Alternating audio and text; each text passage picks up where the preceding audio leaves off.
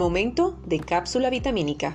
Hola, hola, soy María Virginia Camacho. Qué gusto el mío de poder compartir con usted en este nuestro pequeño pero significativo espacio para el encuentro y la disertación empresarial en nuestra cápsula ABC de Empresa, que hoy contiene mil miligramos de motivación laboral y está indicada como coadyuvante en el tratamiento de la falta de sentido de identidad y pertenencia empresarial.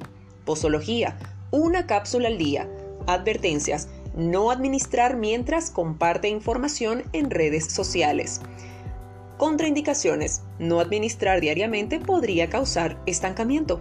Le presento a continuación nuestra cápsula del día Motivación Laboral, a nombre de Ágata Estilo, Agua, El Caminar y Valero, Coffee Max, Maigla, Centro Estético de Belleza, Mujeres Abundantes, Nair Dávila Rivas, organizadora del Ser, El Novillo del Vigía, Migas, Pan Artesanal, Tienda Stop and Go y Zoraida Makeup. Comenzamos. Bien, hablar de la motivación laboral es hablar de un elemento fundamental para entender que nuestra empresa siempre debe estar orientada hacia el éxito, hacia la proyección. ¿Cómo podemos hacerlo? Bueno, tenemos que aprovechar los diversos elementos que integran nuestra empresa. El primero de ellos es las personas, el capital humano, toda la gente que hace posible que la empresa desarrolle su actividad económica dentro de los parámetros que la misma sugiere. Ahora la pregunta es, ¿Cómo hacemos para que nosotros garanticemos que el personal esté dentro de los lineamientos o dentro del objetivo de proyección de la empresa? Muy sencillo fidelización del personal. ¿A través de qué? De la motivación laboral. Escuchen esta interesante cifra. Según estudios de la Universidad de Warwick, y por cierto también de un estudio que hicieron en conjunto Wall Street Journal con Oppenheim Institute for, for, People, cuando un empleado está satisfecho con su puesto de trabajo, es un 12% más productivo y un 31% más eficiente se ha demostrado una relación directa entre la motivación laboral y el desempeño. Ahora bien, ¿qué se entiende por motivación laboral? Bien, es la capacidad que tienen las empresas y organizaciones para mantener el estímulo positivo de sus empleados en relación a todas las actividades que realizan para llevar a cabo los objetos de la misma, es decir, en relación al trabajo. ¿Cómo pudiéramos nosotros entender que esto pueda afectar el desempeño laboral? Bueno, esto es sencillo. Mediante el análisis de las entrevistas realizadas o de entrevistas realizadas, se ha determinado que la motivación impacta en el desempeño laboral de los empleados porque, de acuerdo a los indicadores que se señalan, esta influye de manera positiva en el comportamiento y actitud, logrando obtener un crecimiento personal para cada uno de los empleados.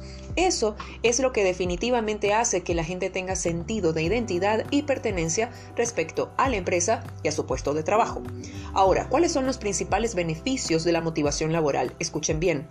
Una mejor imagen de la empresa, mayor compromiso con la empresa, mayor rendimiento laboral, más y mejores ideas de mejora, menores inconvenientes para la empresa con su consecuencia de pérdida de beneficios, pero también le ayuda a tener mayor competitividad empresarial respecto a su competencia o al entorno.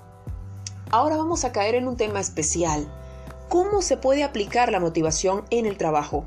Yo quiero compartirles a ustedes seis importantes tips para que puedan mantener a su personal o a su capital humano motivado respecto al trabajo que desempeña en su empresa o negocio.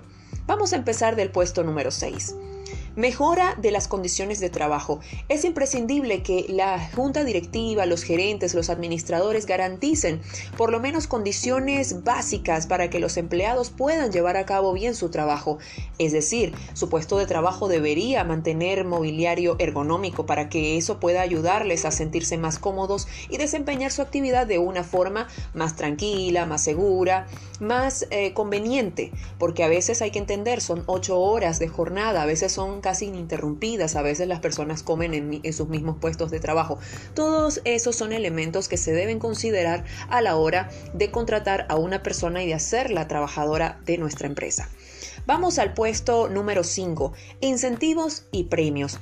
Es indispensable que siempre se relacione el trabajo con los recursos o con todo lo que se obtiene de estas personas, es decir, en función de su desempeño. Por eso es importante que se deba planificar actividades u objetivos de desempeño individual para que la gente pueda entender que una vez cumplidos ellos son merecedores de incentivos en su trabajo.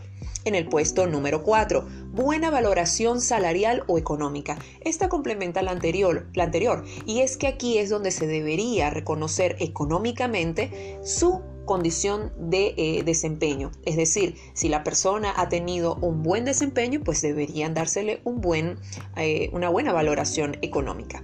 En el puesto número 3, marquen metas y objetivos. Allí entra donde lo que les decía sobre la planificación empresarial. Es indispensable que planifiquen siempre las actividades, por lo menos las más relevantes que deberían tener en la semana. Esto le va a ayudar a dos cosas. La primera, a organizar las prioridades y la segunda, a mantener proactivo su personal.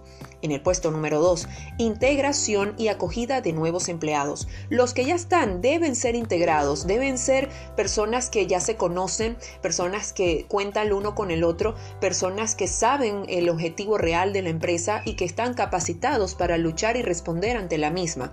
Y también debe ser merecedor la, entre, la entrega o mejor dicho, entrar nuevas personas que formen parte del equipo en la empresa para que puedan entregársele nuevas herramientas y puedan hacer un equipo, digamos, más diverso y más amplio.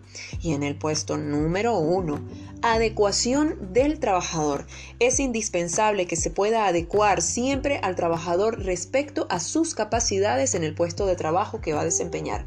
Hay personas que contratan a otra simplemente porque consideran así, a simple vista, sin hacerle un estudio previo, eh, que tiene condiciones y sucede que eso está completamente desfasado. ¿Por qué? Bueno, porque va a ser que no cumpla con los objetivos que requiere realmente el puesto y eso es el diferencial, es digamos el elemento indispensable para que una empresa pueda surgir o estancarse. Una persona mal orientada en su puesto de trabajo puede ser una piedra en el zapato para cualquier desempeño en una empresa.